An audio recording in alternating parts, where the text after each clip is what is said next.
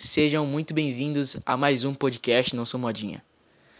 Hoje é um dia especial, é um dia que começa a segunda temporada desse projeto que começou há mais ou menos sete meses atrás. Começou bem embrionário, assim como todo projeto, mas foi tomando forma e hoje podemos dizer que está na segunda temporada.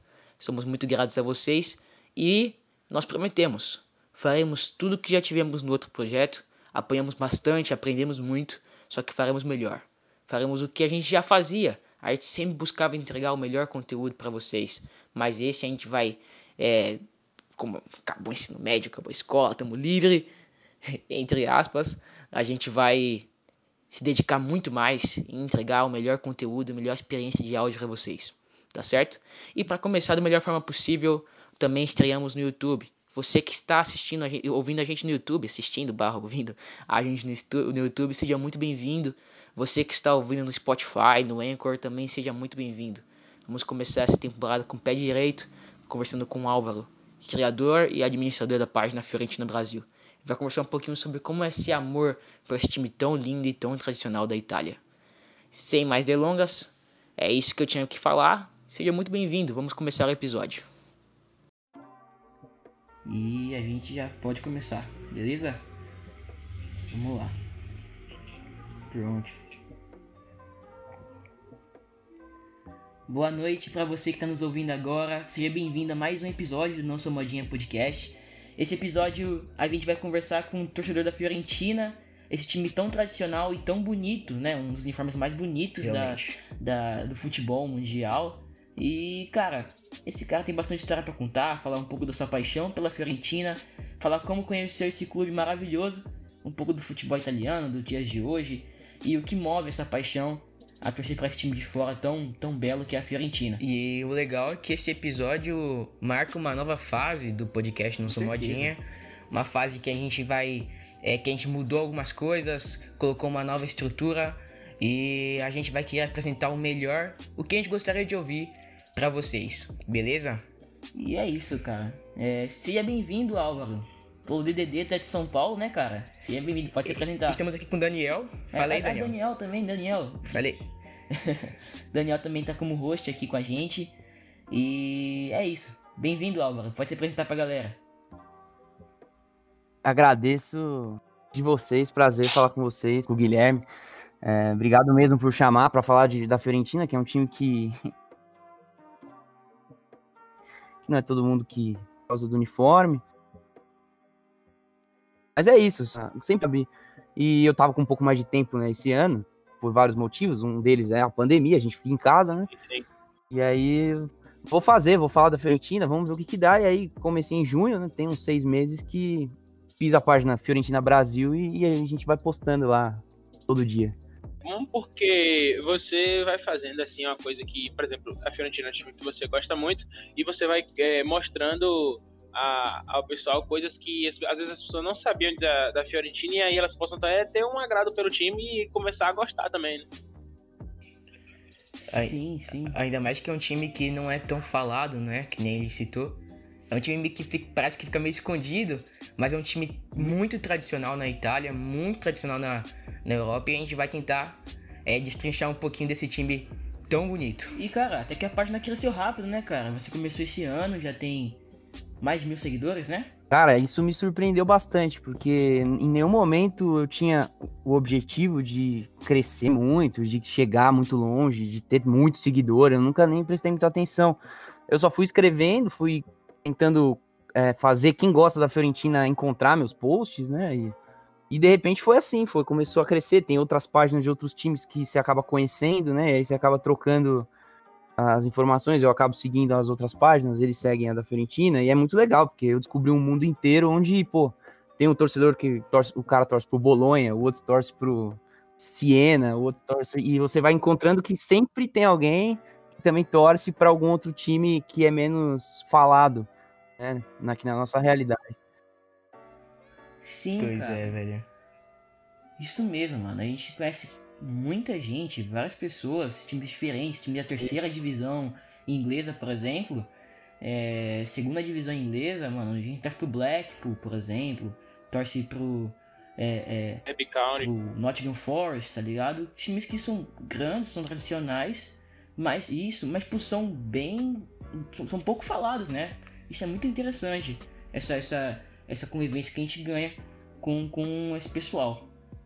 Bom, cara, então para iniciar, mano, como a gente sempre faz, conte um pouquinho da sua história, como você conheceu a Fiorentina, como você percebeu, caramba, esse time é, é incrível, cara, eu vou começar a acompanhar mais esse time. Ah, então, é... é, como eu falei, eu, te, eu tenho 23 anos, né? E aí, cara, é, eu acho que é legal de contar a minha infância ali no começo da década de 2000, 2005, 2006, por ali. Eu sempre brinco que as crianças daquela época a gente não tinha internet, né? Quem tinha internet em casa, o pai não, e a mãe não deixava usar, as crianças não usavam. Internet de escada, Sim, sim. internet era difícil. A internet das crianças era o videogame, cara, PlayStation 2, a gente jogava jogo de futebol e conhecia os times ali. Então, eu conheci a Fiorentina jogando videogame. Com 8, 9 anos de idade, eu já via um time com uniforme estranho, né? Pô, Uhum. os, caras, os caras têm um uniforme roxo, um time diferente. né, velho? E, mas assim, é, até aí, cara, conheci o time, lembro até de eu jogava às vezes com ele, às vezes não. Tudo começou a se tornar um pouco mais sério, digamos assim, foi em 2009, né, 2008, 2009 mais ou menos. Que em 2009 o meu tio viajou pra Itália, passou em Florença, né, no, no roteiro de viagem dele, comprou uma camisa, trouxe pra mim. Nossa, que e era uma camisa oficial de manga comprida, com o nome do Gilardino nas costas, né? Caramba, E, cara, eu, rece- eu ganhei aquela camisa e ali materializou, né? O sentimento que, eu- conheci o time, eu, eu tava materializado naquela camisa e potencializou a minha vontade de conhecer mais. Aí eu fui atrás da história e falei, pô, será que esse time. Como que esse time tá? E aí, 2009, a Fiorentina tava na Champions. Jogando Champions League, liderando o grupo que tinha o Liverpool, que tinha o Lyon. Sim, falei, caramba, cara. os caras de estão bem, né? Torres, de Isso. Gerrard, pô. Então foi tudo meio que. cu- Foi tudo ao mesmo tempo. Eu ganhei a camisa, falei, deixa eu ver como é que tá esse time. E o time tava bem, tinha um time legal. Tinha. O, o- o técnico era o mesmo, como a gente falou, o, o Prandelli, que é o técnico agora, era o técnico naquela época. E tinha jogadores conhecidos, cara. Tinha, tinha o Mutu, o próprio Gilardino, o Luca Toni, depois foi ter outros jogadores, enfim. E a partir dali eu comecei a gostar. E esses últimos 10 anos, digamos assim, sempre assistindo, sempre procurando os jogos, mesmo os jogos mais eh, estranhos, com os times menores que tem que procurar na internet, link, em qualquer lugar, Sim. sempre tentei assistir, Uhum. sempre acompanhei. E só que aí foi nesse ano que eu decidi, falei, não, eu já vi tanto jogo, eu já procurei tanta coisa, já tentei conversar com tanta gente, deixa eu tentar passar isso para as pessoas, né? Vai que alguém tá interessado em saber um pouco mais também. Pois é, né, velho? Que, que legal, cara, que legal. É muito bom, mano, porque nos outros episódios que a gente tava gravando também, a gente vê. Você, o seu tio foi pra Itália, né? Trouxe a camisa pra você. É, muitas vezes, alguns acontecimentos influenciam, tá ligado? Tem gente que o avô é espanhol, como a gente conversou no episódio do Real Madrid.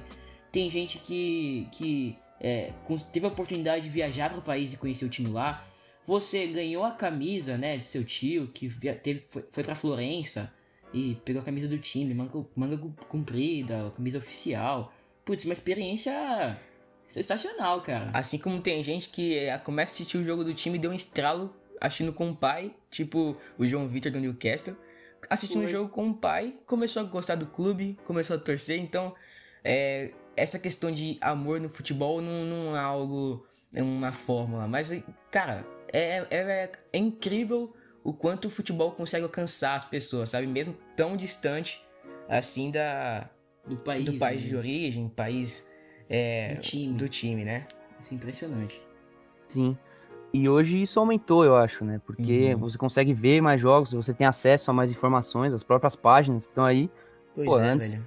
Era muito mais difícil você conseguir criar esse amor pelo time. né? Que Realmente. só se viesse de família mesmo. Você tem algum Sim. familiar que é de outro país e o cara, ou, ou a, ou a mulher, o, ca- o homem ou a mulher já conhecem o time e aí tá de berço, de família, que é o que acontece com, com a gente no Brasil, né? O time que a gente Uhum. torce geralmente tem algum apelo familiar. O time que é de fora do país, não necessariamente. Agora a gente pode conhecer com as nossas experiências, pesquisar sozinho e decidir, né? Sim, sim, realmente.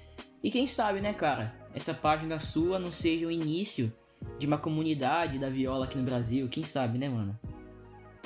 Que essa página.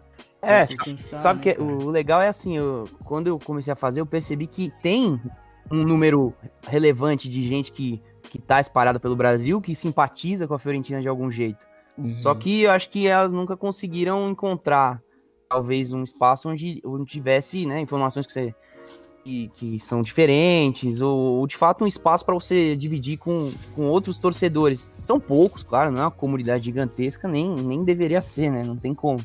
Uhum. Mas tanto que assim, em pouco tempo, eu não, eu não imaginava que a página nem fosse crescer tanto. E em pouco tempo eu já estava né? organizando um grupo de WhatsApp para ter com essas pessoas e são 20 mais ou menos que tem ali, mas poxa, 20 pessoas se interessaram em, em participar ali de um, de um grupo para poder falar dos jogos, falar do, Sim, do cara. time.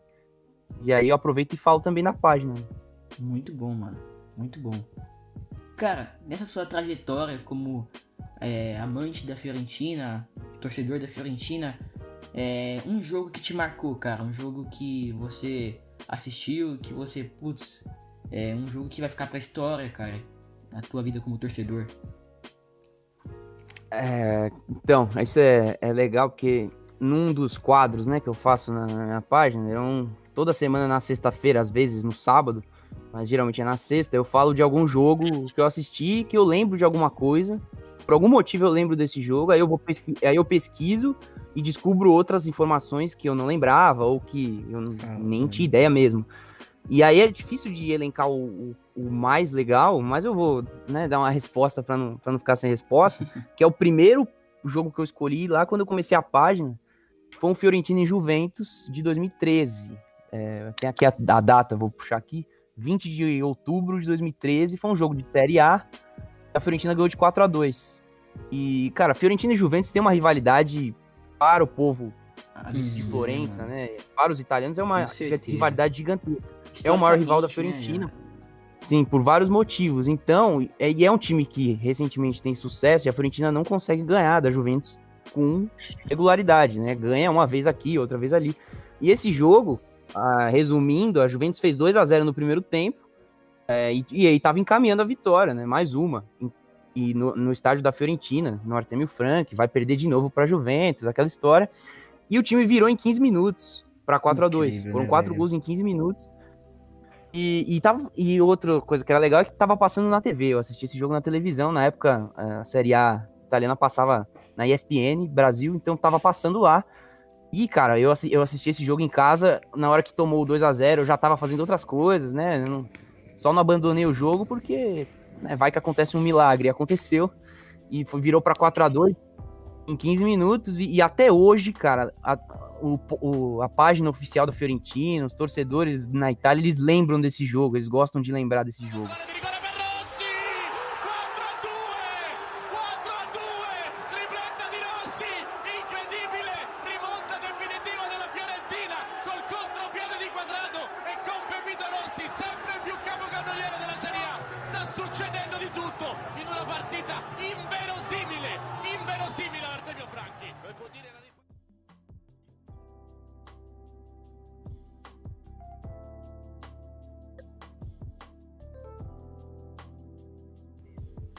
Irado, cara. Que irado, mano. É, viradas sempre marcam, né, mano? Quando você falou que virou sobre a Juventus em 15 minutos, é, me remeteu alguma coisa ao jogo do Milan, né? Que também onde fez isso, na temporada passada contra a Juventus. É, é muito massa, cara. Sim. Essa rivalidade de Fiorentina e Juventus é muito interessante. Eles também têm uma rivalidade. A Fiorentina tem uma rivalidade com a Roma também, né, cara? Com os romanistas. Historicamente falando. É, a, a, Itália, é engraçado isso, né? Uma coisa que é até difícil como a gente tá no Brasil e a gente não tá vivendo a cultura dos caras, mas eles têm uma, uma questão regionalista, assim, de, de pertencimento a uma cidade muito maior que a gente, né? Bem maior que a gente.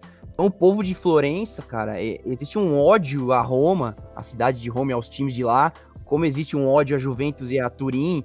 E isso é uma coisa de lá, assim, é, é muito da construção do país. Cada lugar tem um, um- uma, um- torce pelo time como, como não só um time, como um representante da cidade, do chão, do, da, da rua de onde ele vive. E aí sim, a Fiorentina tem essa a rivalidade com a Juventus que cresceu durante a, a história por vários motivos, né? E com a Roma é mais uma questão das cidades mesmo. As cidades são rivais. Florença e Roma são, são perto, uma cidade da outra, né? Uma hora de trem você tá, você chega. Então tem, com não é tão grande quanto a Juventus, mas com a Roma e com a Lazio tem uma, uma rivalidade que é legal. Os É, jogos pelo menos ficam mais legais de assistir. países, tipo, por exemplo, sei lá, Espanha, Itália, como eu estava falando aqui, que são muito fanáticos, e principalmente com essa parte de rivalidade. É como a gente pode ver na Turquia com, com a- as rivalidades que eles têm lá. Eles é, são muito, muito focados. Na, na, na- na Argentina, muito. É isso. Então, é, eu acho que, como eu estava falando, uma pessoa tipo, da cidade mesmo ali, e vem as rivalidades é com a Roma, Juventus e tal. E o peso histórico vale bastante para esses torcedores, né? É, A questão histórica molda os times.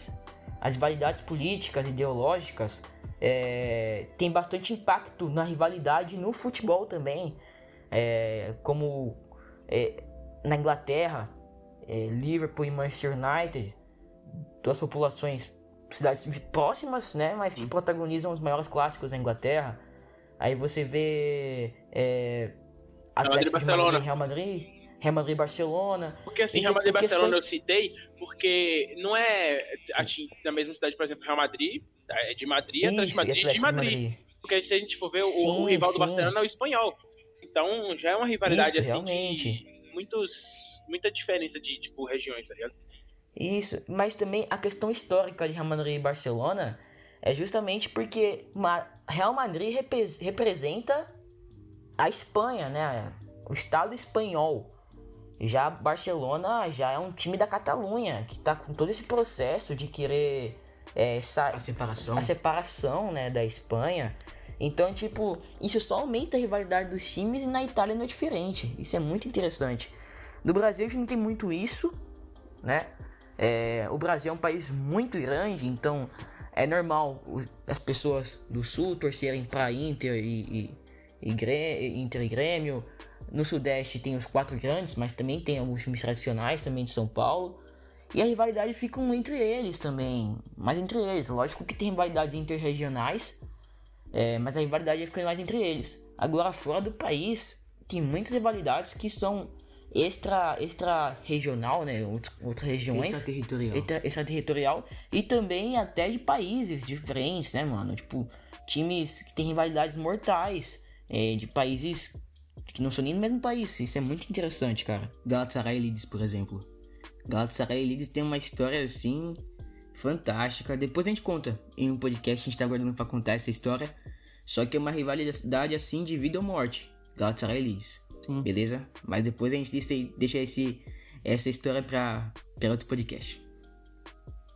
É, a- aqui no Brasil, aqui no Brasil a gente tem a rivalidade, claro que tem, né? Mas os times eles são rivais mais em âmbito regional e não por conta de às vezes história ou algum evento que tenha acontecido, é mais por estar próximo geograficamente mesmo. Né? E aí você mora na cidade onde tem outros rivais. A Fiorentina tá num lugar onde os rivais regionais dela não estão no mesmo nível atualmente, né? Então são times. É, é o maior time de. Não, sem dúvida. E o maior time da Toscana, que é tipo o estado, né? Se, igual aqui no Brasil, seria o estado onde tá a Fiorentina e Florença é a capital de- da Toscana. E os outros times que tem lá são times que são. Tem times tradicionais, o Livorno, por exemplo. é, o Siena, o Empoli, mas são times que têm uma rivalidade com a Fiorentina, óbvia, mas que não estão na primeira divisão. E aí a Fiorentina, até por uma necessidade de buscar um, um rival né, mai- maior, para almejar alguma coisa maior, ele, ele tem esses rivais como a Juventus, eh, tem a Roma, tem a Lazio, os times de Milão é um pouco menos, mas também são jogos que, que chamam a atenção. Tem o Bolonha, que é um, é um rival também, é um rival grande até da Fiorentina, mas que também é um time que não, atreve- não atravessa uma fase tão boa. Mas é isso, tem muita coisa que envolve história e que a gente não, às vezes não tem a noção do Realmente, que tá cara, acontecendo. realmente. Bom, a gente já falou um pouco de um jogo que te marcou, né? Dentre vários. É, E tem um jogo que você se decepcionou, cara? Tipo, é, pode ser recente ou não. Um jogo que, tipo, o time acabou jogando mal, não entregou o que podia e te decepcionou e você considera um dos, um dos jogos que você. que te marcou negativamente Ah, como torcedor. olha, tem, tem dois desse, desse tipo. Na, dois jogos que foram muito decepcionantes por motivos diferentes. Tem um que é lá de 2009, e na verdade é de 2010, da temporada 2009-2010, que foi o da Champions League contra o Bayern de Uhum. Munique. A Fiorentina passou em primeiro no grupo, com 15 pontos, no grupo que tinha Liverpool e Lyon. Pegou o Bayern nas oitavas de final, perdeu o primeiro jogo na Alemanha por 2 a 1 e ganhou o segundo em Florença por 3 a 2 cara. E aí acabou sendo eliminada no gol fora de Nossa, casa. velho. E jogando bem, né? E aí isso foi E muito um decepcionante. gol- E foi um ser gol eliminado- bem. Um, um- um- uma arbitragem bem polêmica naquele jogo, né, velho? Foi no primeiro jogo. No primeiro jogo foi- teve um gol impedido, assim, absurdamente impedido do Bayern, que o juiz não deu. Era pra ser um a um E esse resultado seria bastaria pra Fiorentina passar com 3 a 2 Mas não, deu o gol, ficou 2 a 1 E no jogo de volta tava 3 a 1 pra Fiorentina. Fiorentina passando. E aí o Robin fez aquele É, gol que ele faz sempre. lado que ele cortou pra esquerda e, e deu um chute no ângulo. E foi um, baita no golaço e eliminou ali. A, Fiorentina foi 3 a 2 mas foi Uhum. jogando bem. O sentimento ali foi do tipo, pô, jogamos bem, teve falha de arbitragem, foi azar, gol fora de casa, Sim, cara. paciência. Era um time que poderia ter chegado nas quartas de final da Champions. E aí tem um outro jogo que é mais recente. Aí esse foi um que o time jogou nada mesmo. Foi da Copa Itália. É, a, a Fiorentina chegou numa final de Copa Itália em 2014 perdeu pro Napoli, mas ali perdeu com justiça, não conseguiu jogar bem. Mas teve depois no ano seguinte uma semifinal com a Juventus de novo e a semifinal da Copa Itália em dois jogos, né? A única fase que é em dois jogos. Ganhou o primeiro jogo em Turim, fora de casa, por 2 a 1 que foi um jogo até que o Mohamed Salah fez os dois gols da Fiorentina. Hum, Ele, ele jogou muito aquele jogo. Um dos poucos que ele jogou demais, assim, na Fiorentina. é, E só- foi 2 a 1 só pra um pouco Fiorentina. na Fiorentina. Foi, é, foi 2x1 pra Fiorentina lá, porra, voltou pra Florença, precisava empatar ou perder de 1x0. Se perdesse de 1x0, tava classificada. E aí jogou mal demais, perdeu de 3x0 e foi eliminado Nossa. pela Juventus na semi. Depois de ter ganhado o primeiro jogo fora de casa. Esse jogo foi um que eu esperava que pelo menos o time conseguisse segurar ou, Né, ou- fosse mostrar alguma coisa e não mostrou nada, acabou perdendo e a Juventus foi pra final. Putz. É, é, é um pouco decepcionante mesmo, cara, essa situação aí. É. Tipo, era, apenas era só se retrancar. Não se retrancar no sentido, tipo, puro da palavra, mas era só segurar o resultado, segurar a bola. Eu acho, eu, eu já eu E o acho time acabou um pegando. porque assim, eu acho que se o time tá com a vitória de 2 a 1 que ainda eu acho que é uma vitória meio magra, porque é por um gol de diferença, se a pessoa for no jogo com a cabeça de, ah, eu preciso só empatar ou perder de 1 a 0 tá, a gente passa, a gente, se eles forem com essa cabeça, eles vão acabar relaxando e vão acabar cometendo vários erros, como pode É, ter sido o que aconteceu. Realmente. Realmente, assim, É. Realmente, eu acho é muito bom esse comentário, Dani. É, mas eu acho assim, tipo, que o ato de você ganhar de um 2 a 1 e no segundo jogo você segurar a bola pra si e tentar jogar o jogo pro seu campo, eu não vejo problema, saca? Eu acho que tem que ser organizado nesse sentido. É, desde que você não deixe a bola, com- a bola com o adversário, dê chutão, aí eu já não concordo, saca? Tipo, dar chutão, deixar a bola com o adversário, deixar o cara vir. Mas se você souber dosar isso, ter a posse da bola, jogar um pouco mais atrás, Ditar o ritmo do jogo, o saber jogo. desacelerar quando o time vai Isso, pra quando isso, o outro time o jogo. procura é, o ataque incessantemente, esfria o jogo, segura a bola. Mas se tiver a chance de matar, mata o jogo Isso, também. É saber equilibrar. jogar entendeu? pro contra-ataque por uma bola, saca? Mas isso que o Daniel falou é importante. É importante. Ficar só nessa questão de é, pensar que o jogo futebol é, é o, futebol, é o esporte mais imprevisível. Tudo pode acontecer. opinião. É um esporte que já, já apresentou muitas, muitas é, surpresas, né? Então acredito que, que tem que entrar sempre como se fosse um jogo único, uma final, entendeu? E isso é muito comum. Nessa situação entre Juventus e Fiorentina, eu acredito que nessa é. é me, recorda a data, por favor? Esse jogo aí Ah, foi de 2015. 2015, né? Foi, na, na Copa, foi em Ah, abril de 2015. Juventus já né, tinha um time já extremamente estruturado, já era um do, já vinha ganhando muitos, muitos campeonatos, já era um, um dos principais, se não na época já era o principal título, o time no quesito títulos nacionais, no caso. Então, a Fiorentina estava em papel, vamos dizer assim, de não favorita, mas estava com um resultado a favor, no caso, né? Então acredito que jogar inteligentemente, sabendo dosar essa questão ataque, defesa, esfriar, acelerar, entendeu? A Fiorentina não ganhava fora de casa. né? Quando chegou pra jogar com a, com a Juventus nessa semifinal, não ganhava fora de casa há quase 30 anos não, Nossa. da Juventus. E, e aí ganhou de 2 a 1 E esse foi a surpresa absurda. Ninguém dava nada. E aí, na hora de fazer o jogo de volta, faltou mesmo. Faltou, acho que, entendimento dos caras. O que, que a gente vai fazer hoje, né? E aí eu acho que vale, os dois jeitos que vocês falaram são válidos. Se o time vai querer se retrancar, é, talvez não seja a melhor opção, mas então vamos fazer isso. A gente vai ficar aqui atrás dando chutão e não- os caras não vão passar de jeito nenhum. Ou vamos jogar o jogo, tentar fazer um gol, tentar Sim, manter essa sim. vantagem, abrir essa vantagem. E a Fiorentina toma um gol muito cedo nesse jogo e um gol que já deixa os caras abalados. Já tomaram um logo de cara. É mesmo com 1 a 0 ainda sendo bom para a Fiorentina, o time não conseguiu se organizar, foi dominado, ficou num, meio termo, tomou o segundo gol no primeiro tempo ainda, então foi pro intervalo eliminado. Então aí já teve que correr atrás, é por isso que toma o terceiro até. é Toma o terceiro gol já quando tava com o time todo à frente. Sim, sim. Então foi isso, foi uma- um erro de estratégia e tudo foi por água abaixo muito rápido. Sim, sim. Realmente, cara. Realmente. Isso tá um pouco frustrante, velho. Eu, eu sou torcedor do Atlético de Madrid, sabe, cara? Não sei se o Guilherme te contou.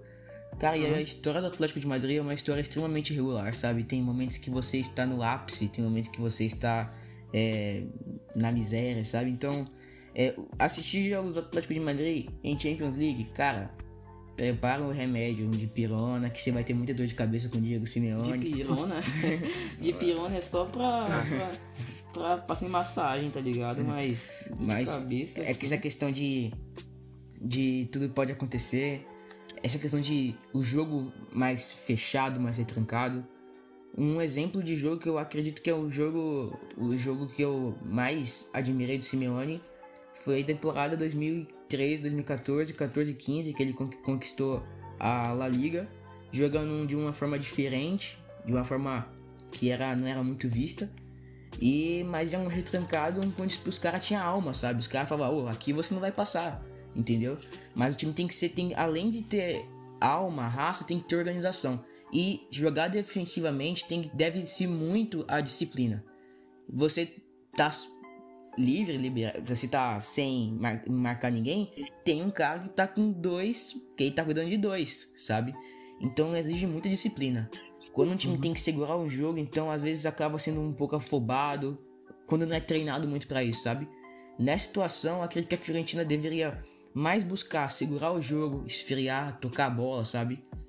Mas é a questão muito a questão pressão, torcida, Psicológico também. né? psicológica, né? Eu acho As que, torcidas da tipo, Juventus, É, a questão, por exemplo, do Atlético de Madrid que você citou, do, tipo, 2013, 14, que foi campeão da La Liga e tal, é, se ele, de lá até hoje, ele foi, é, vem comandando o Atlético de Madrid com os mesmas, as mesmas técnicas que ele usava no passado, a gente tem que pensar que o futebol evoluiu.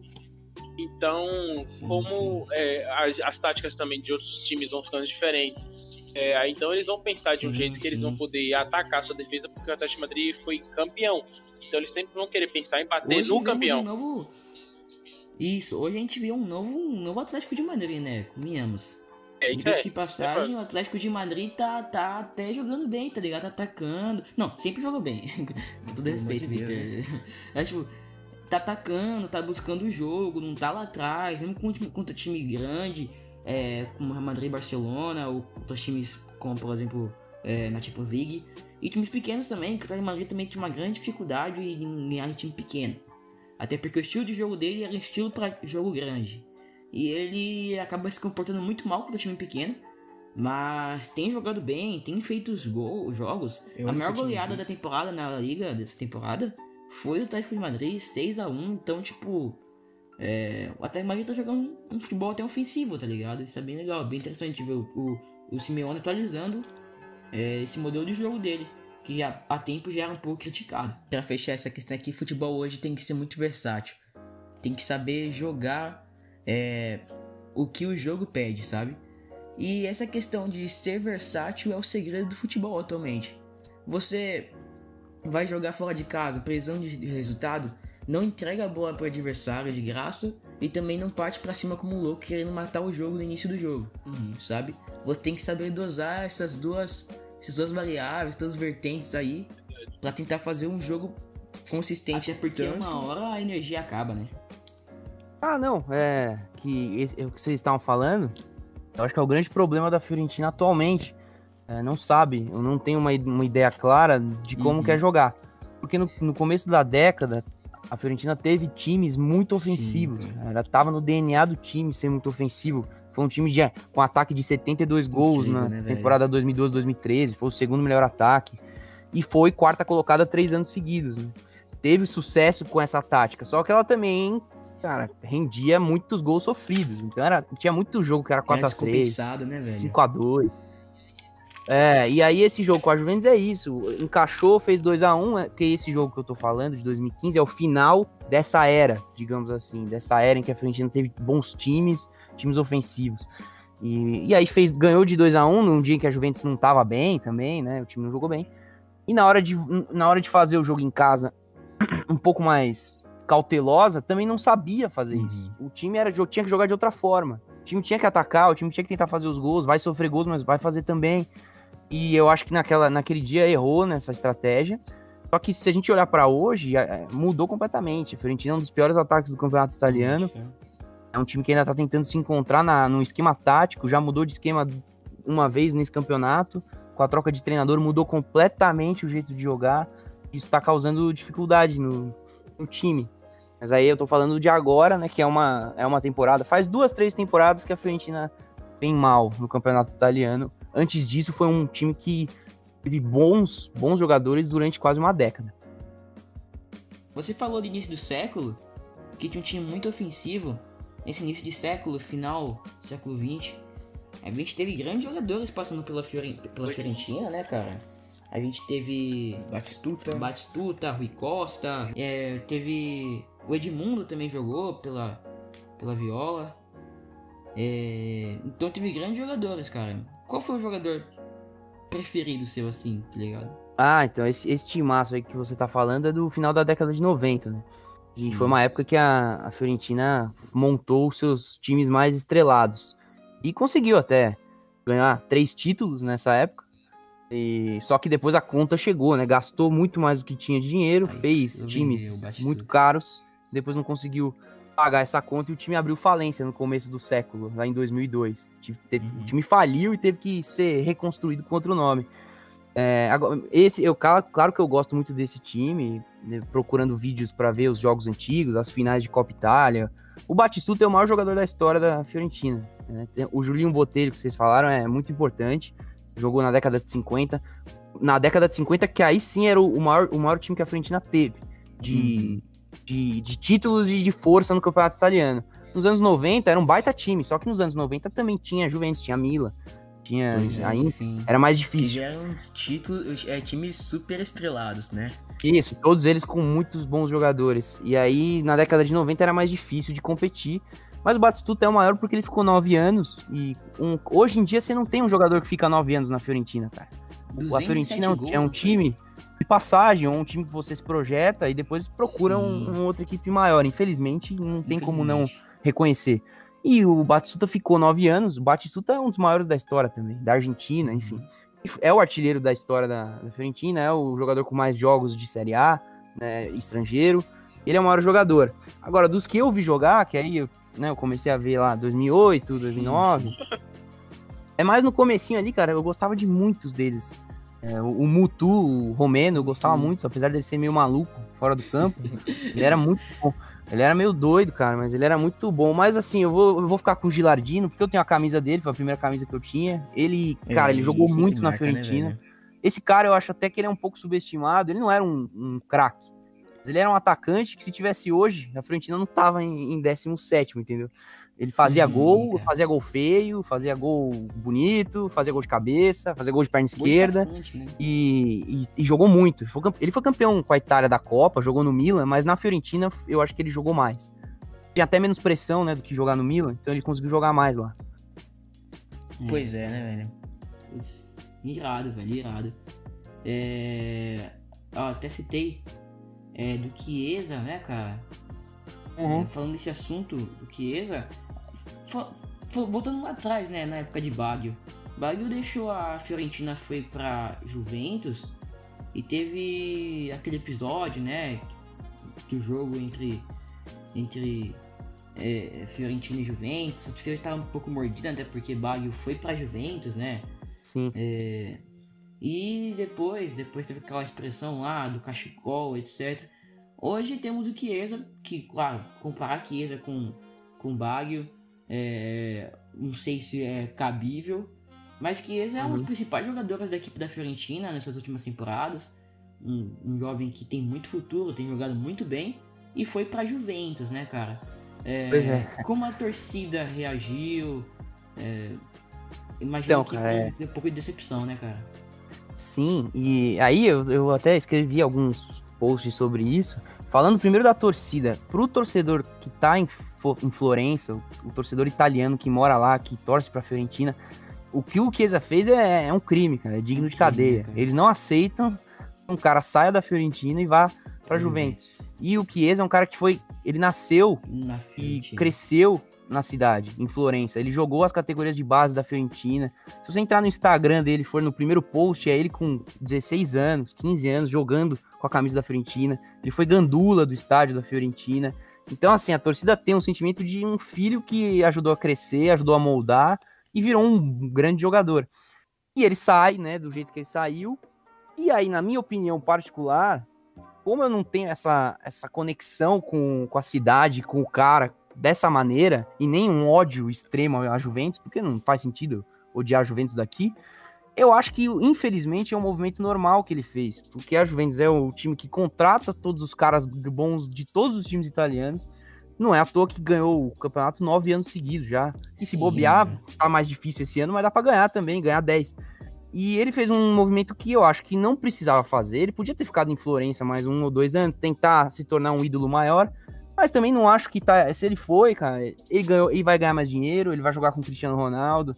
Não dá pra condenar. Mas eu também entendo que o torcedor condene, porque o torcedor de Florença não vai aceitar que o cara saia da cidade onde ele cresceu.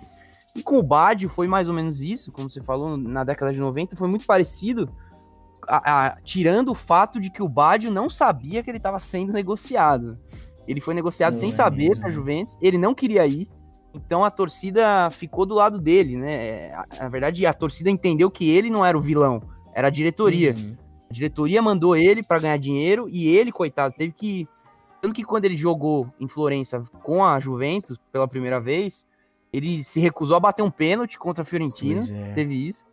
E Uhum. ele sai do jogo e pega um cachecol. O cara joga um Foi- cachecol da jogo, torcida, ele pega Isso mesmo. e cara. sai. Então, assim, ele gostava da Fiorentina. Ele realmente foi vendido sem saber. Ele ficou triste, mas depois ele fez uma carreira boa na Juventus. O Chiesa saiu porque ele quis. Então a torcida É. vai odiar. E eu tô esperando pelo primeiro jogo que tiver Fiorentina e Juventus. Nossa. Se o Chiesa for jogar, tem que ter torcida, é, com público. Tem que ter Se for ter ano que vem, mais pra frente, aí eu quero ver o que, que os caras vão fazer, que vão Ah, xingar ele o acho jogo que inteiro. o público ia ser muito Vai. pesado, mano, porque eu, é, a gente, eu não sei se vocês Vai. sabem de. Acho que vocês devem saber de histórias que é, quando o Figo mudou do Barcelona para o Real Madrid, lembro, é, que ele foi muito xingado, foi muito ameaçado de morte. É, então eu acho que. Mais, mais recente, né? Griezmann Nossa, indo pro Barcelona, a torcida estendeu uma faixa, é, é, quis ter nome, esqueceu de ser homem. É umas coisas muito, muito pesadas, assim, Griezmann, sabe? A gente sabe que, tipo assim, é porque na, na Espanha a rivalidade ali é sempre os três, mano. Atlético de Madrid, Real Madrid e Barcelona. Não tem jeito, mas é, eu acho que Griezmann ainda foi mais suave, porque se ele tivesse ido pro Real Madrid, aí sim eu acho que hoje ele não seria, não sei nem se ele tava jogando bola ainda, mano. É, é sério, porque eu- é- é- não, de verdade, eu acho que ele não, não ia durar muito não, velho. Bem isso, É, bem isso. que Não, mas a, a rivalidade entre Atlético e Barcelona, velho, também é muito pegada. Uma rivalidade entre Atlético e Sevilha também. Atlético e Sevilha, velho, é clássico. Na Espanha, os caras. É, lida como, como rival, rival regional, como se a gente tratasse é, da nossa cidade, Sevilha. Às vezes o pessoal não acredita muito quando eu falo, pensa que é só Real Madrid, Barcelona e Leite. Só que a rivalidade entre Sevilha e Atlético, é, Sevilha e Betis, Atlético e Betis é algo absurdo, velho, também. Entendeu? Tem um certo pezinho também. É a mesma coisa que Juventus e Fiorentina. Não são o mesmo território. São. E são rivais uma da outra mortalmente, sabe? Nesse pique assim. Eu acho que tem muitos países, É. assim, por exemplo, no Brasil, por exemplo, tem muitos rivais assim de outros estados. Por exemplo, um cara do. de, sei lá, de São Paulo ser rival de um cara do Rio. Certo, que é do mesmo eixo ali, mas é, por exemplo, sei lá, um time. Sei lá, Cruzeiro ser rival. Tô dizendo que é, mas por exemplo, o Cruzeiro ser rival do Santos, por exemplo. É, é, acho que no Brasil tem muito disso. De rival de. tipo, de sem ser do mesmo estado e tal.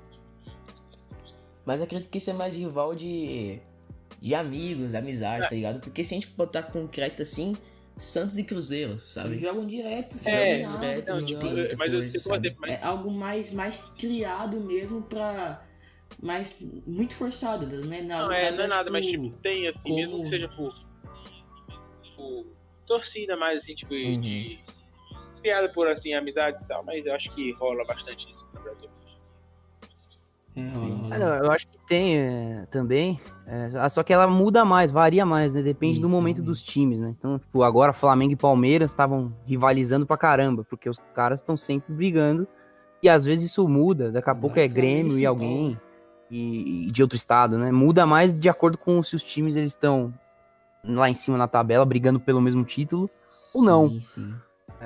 Claro, rival vai ter, todo mundo vai ser rival de todo mundo, porque no Brasil, você contar os quatro de São Paulo, os quatro do Rio, quando estão bem, todos, Né? e o Cruzeiro e o Atlético, quando estão bem também, os do Sul, to- já dá 12 times que vão 12 times ser rivais de qualquer forma. Mas é uma rivalidade mais no, no âmbito do futebol, menos no âmbito do, do bairro, né? Digamos assim, de Sim, você sim, odiar. Claro que tem também, mas é menos, né? Com certeza, mano, com certeza. Bom, é. Cara, a gente viu é, sua história, velho. Você, você tá bastante tempo como torcedor, né? Simpatiza desde moleque. É, então, acho que essa pergunta cabe pra ti.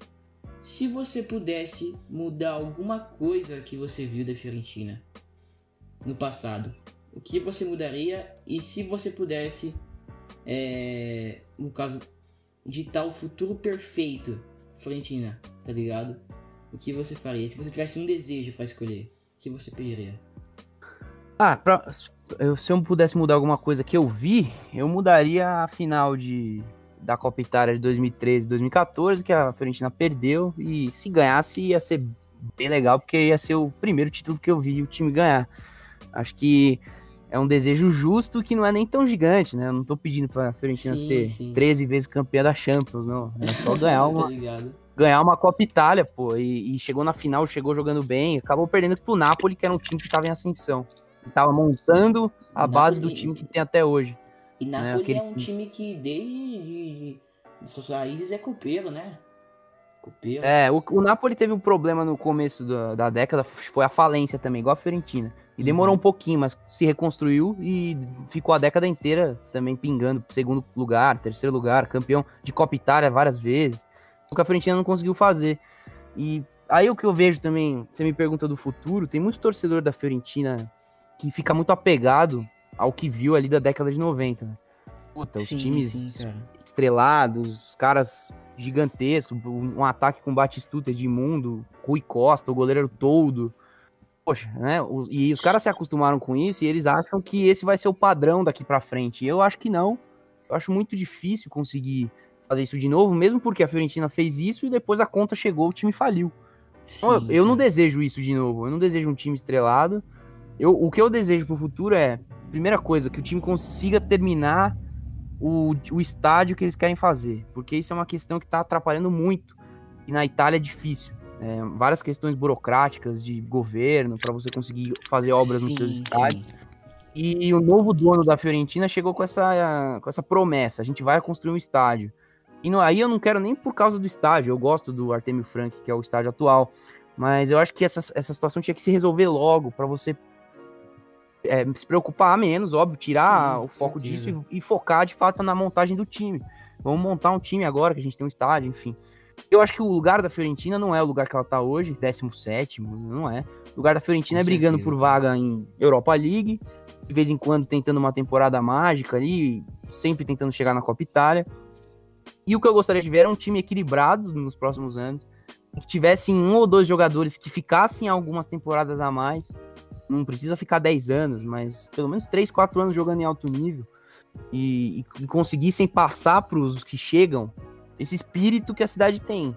Porque a torcida espera dos caras uma coisa que eles não cumprem mais, velho. A torcida quer que os caras fiquem lá para sempre, eles não, fiquem, eles não ficam. Mas se eles entenderem, pelo menos essa, essa, essa situação, acho que dá para jogar melhor.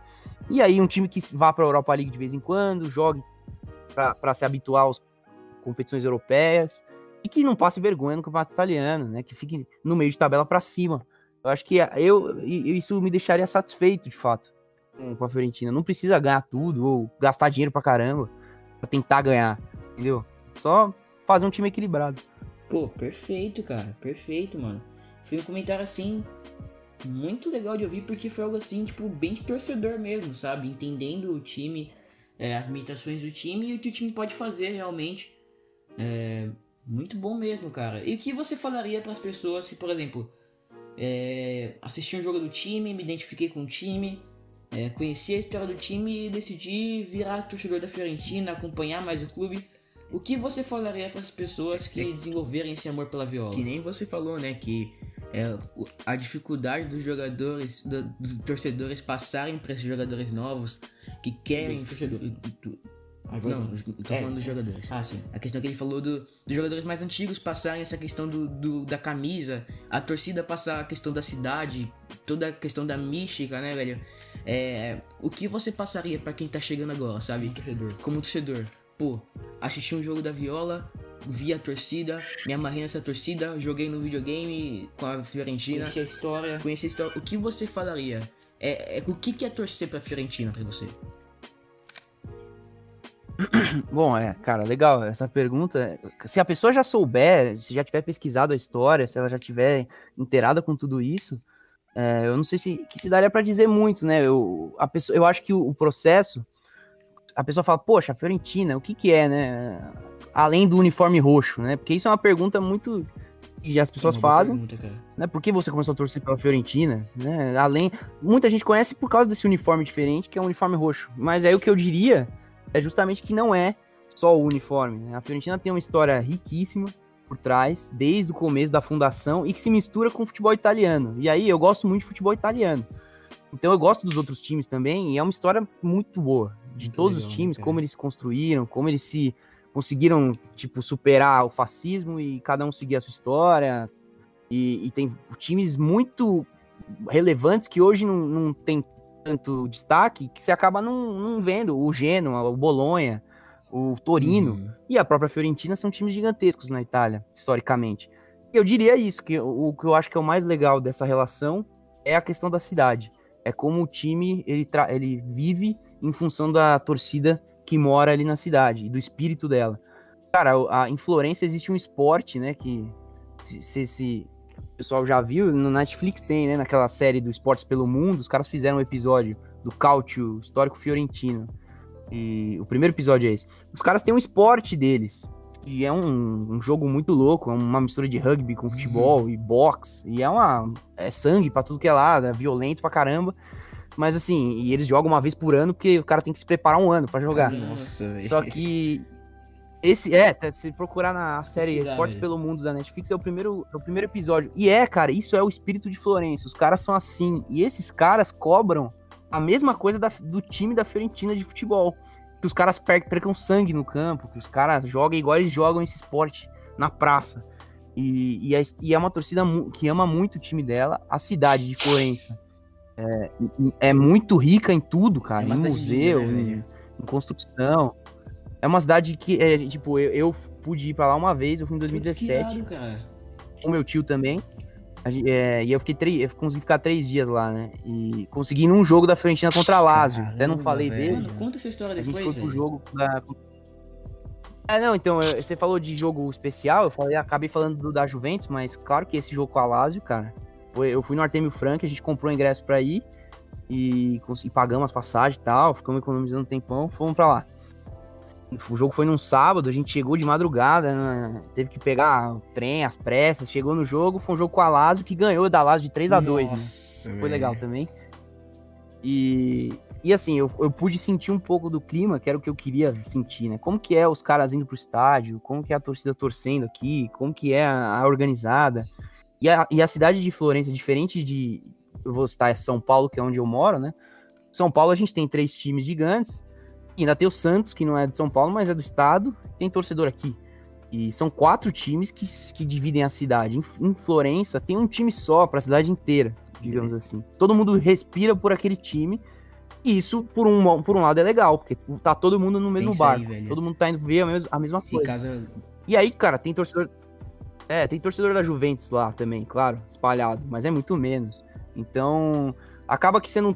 A torcida da Fiorentina não vai ter aquela vivência de ficar zoando o rival, de ser zoado pelo rival, mas por, em contrapartida tem um- um- uma, cidade inteira que respira um time só. irado. E eu acho que eu diria isso. Se a pessoa fala assim, ah, a Fiorentina vale a pena, eu acho que os resultados no campo não estão valendo a pena É. muito. Mas isso é um ciclo. Como vocês falaram, isso muda, isso pode mudar. O, come- o campeonato está começando, isso pode. A Fiorentina pode entrar no rumo. Mas se não entrar no rumo também, eu não vou deixar de torcer, porque eu gosto mais dessa relação do- da cidade, do time e, da, e desse sentimento que os caras têm lá, vivendo lá. E quando eu fui pra lá, isso aumentou. Eu pude entender um pouco, né? Muito, só um pouquinho do que, que é mesmo. Por que, que os caras são assim? Por que, que eles torcem tanto? Pô, velho, você falou dessa questão da cidade, velho, eu tava rindo aqui. É, aí a Fiorentina perde um jogo, você vai comprar pão pela manhã, o pão chega a sair feio, chega a sair queimado, tá ligado? Aí a Fiorentina vai e vence um jogo, os caras fazem pizza de café da manhã, sabe? É, e todo, e todo Cara, mundo, né? Todo mundo tá velho. torcendo Isso pelo é mesmo muito- time, cara. Isso é muito legal, velho. Isso é muito legal mesmo. É, essa, essa comunidade, né? Que é uma comunidade. E você falou o- as pessoas de Florença, mano, os torcedores cobram esse sangue. Historicamente, né, mano? É, Florença Isso. é, sempre foi aquela cidade que inspirava a rebeldia, ser algo desafiador, né, cara? Ser algo mais. É diferente da- dos outros polos, cara. Florença sempre, além de ter o título de. Sim, mano, isso, criatividade, né? Os caras exigem que o time seja criativo, cara. E a- o time, quando não é criativo, os caras ficam mano, revoltados, é algo, assim, muito legal, velho, que a cidade tem total relação com o time. Isso é muito, muito lindo, cara. Isso é muito lindo. E é isso, cara. E eles cobram, ao mesmo tempo que tem que ser criativo, tem que dar o sangue também. Ou seja, tem que fazer tudo pelos caras. E é muito difícil jogar, mano. E, e, e eu acho que é muito difícil pro jogador da Fiorentina entender, assimilar isso quando ele Uhum. chega. E ele tá numa cidade, cara. Florença deve ser bom de Deve morar, ser, né? com O certeza, cara consegue sair, o cara consegue pra vários lugares, con- conhece várias coisas, então ele se distrai também, é muito difícil. O cara que mora numa cidade tão bonita, focar no time às vezes. Tem um monte de casos, né? Uhum. assim. Os caras vão pra lá e se perdem. Sim, velho. Um deles aí é, é um que aconteceu isso faz muito tempo, é o Sócrates, né? O que saiu do Corinthians. Cara, ele ficou encantado com a cidade Esqueceu e de esqueceu de jogar. Caramba, velho, realmente, realmente, mano. Bom, mano, você tem, tem, tem bastante camisa também, né, cara, da Fiorentina? Tem. Cara, eu tô com. Agora tô com Bastante. 18 na coleção. Caramba, É velho. brincadeira, Você, você tem aquela série da sua página, né? É, até acabou já, porque Que você eu conta a contei história. todas, né? E eu tive que começar a pedir pro Caramba, pessoal velho, que- mandar a que camisa que irado. eles têm, né? Pra contar a história das outras. Mas é isso aí.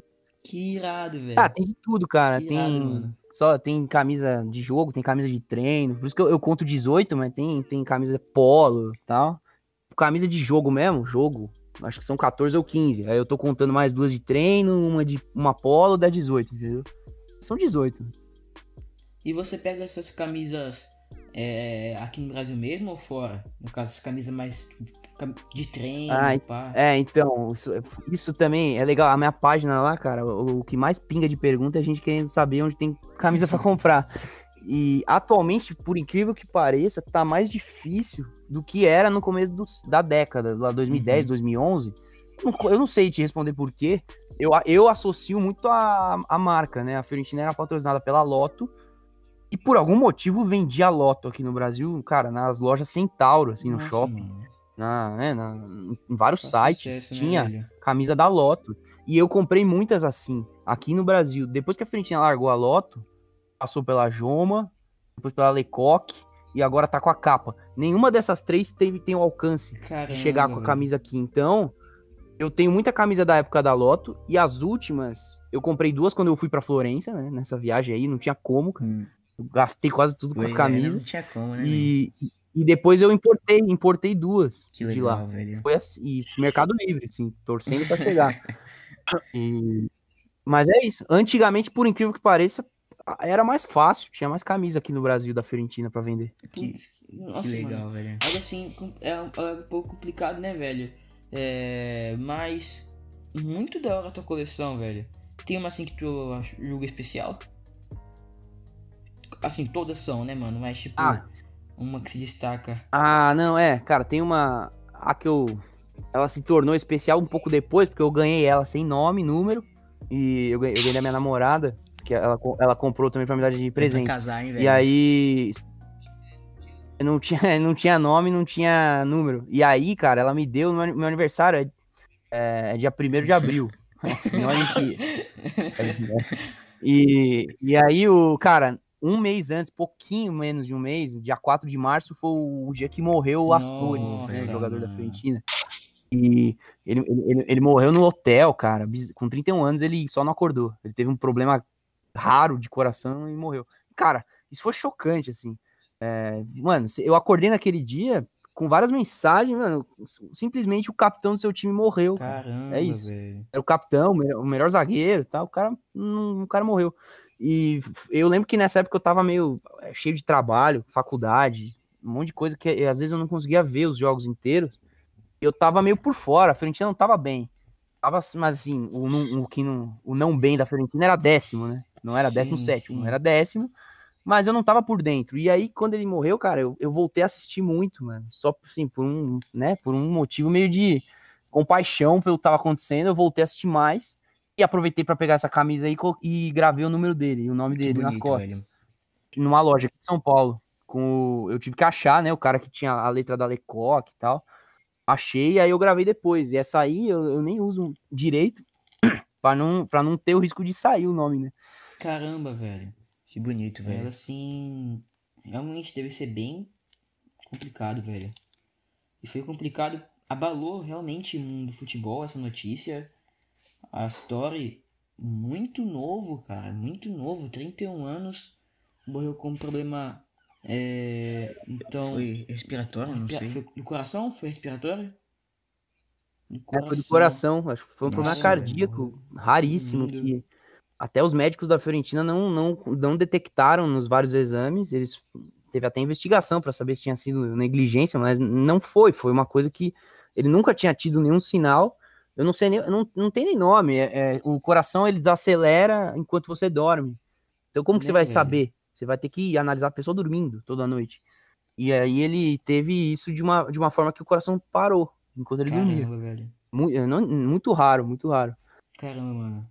Mas que bom, velho, que tipo, você fez, comprou essa camisa sem número, sem sem nome, aí foi Não, foi pouco foi, tempo. foi comprou, não, foi ganhou. Ganhou, não foi? É, ganhou. É, no seu aniversário é, acabou tendo esse acontecimento e você fez e é, essa- consideração. Isso é mu- muito, muito bonito, muito interessante. E é uma camisa que realmente vai ficar marcada, velho. Realmente vai ficar marcada. Eu imagino o quão importante ela é. Sim. Ah, foi a última camisa que ele vestiu, né, cara? Porque era daquela temporada. Foi a da mesma temporada. Inclusive, ela, ela era é a que eu achei mais bonita da, da Lecoq. Depois, no, no ano seguinte, que foi o- a temporada passada, aí ela já não era tão bonita. E agora tá com a capa, que tá, tá bonita também. A camisa tá bonita. Tá bonita. Camisa Fiorentina O são vinho não vai deixar de. O roxo não vai deixar de. Violeta, né? É, é violeta. É, né, cara, é difícil os caras estragar, né, a camisa da Fiorentina. Tem que fazer um, Tem que fazer um esforço pra é. estragar. Porra, é só manter o, o simples, faz a camisa da cor que é, põe os detalhes, não vai inventar é, e vai ficar bonito. cara. Colocar um, um roxão ali já foi. o, o velho, É. é. muito boa essa conversa, velho. Estamos chegando já a uma hora de podcast. Tem quer falar alguma coisa, Daniel? Não, não, tô tranquilo. Passa rapidão, né, velho? Passou Passa rapidão, velho. Nem Foi que mesmo, é, a conversa é, rolou aí. Muito show, cara, muito show. De tradição aqui do, do podcast, no Zamadinha, a gente sempre pede. Você tem uma música, velho, que tu queira cantar da Pode ser o Fiorentina? hino. Pode ser o hino, pode ser música pra jogador, O hino da comemorativa. Fiorentina é muito bonito, velho. Por Muito sinal, é muito bonito. Aí, cara, ó, sem pressão. Cara, mas confesso que eu não sei cantar o hino, velho. Não, juro por Deus. Eu sei que tem um O Fiorentina, tá ligado? Esse é o refrão. E, mano, parece uma marchinha, Sim, né? O, o hino. Eu lembro que eu, eu gravei ele quando eu tava no estádio. E eu não entendo nada. né? Eu pretendo um dia estudar, tentar entender um pouco de italiano. Mas eu só conseguia reconhecer o, o Fiorentina. Os caras cantavam isso, falava, beleza, isso eu sei cantar. Vou É assim mesmo, pô, é assim mesmo. Italiano não é, não é fácil, não. Italiano não é fácil, não. E, cara, mas tinha outras. E ah, só uma, uma parada legal, só vou falar rapidinho. A torcida da Fiorentina é conhe- meio conhecida na Itália. Porque os caras são meio zoeiro, meio irônico. Eles levam umas faixas de, de brincadeira. A torcida tem esse, essa, esse conhecimento lá.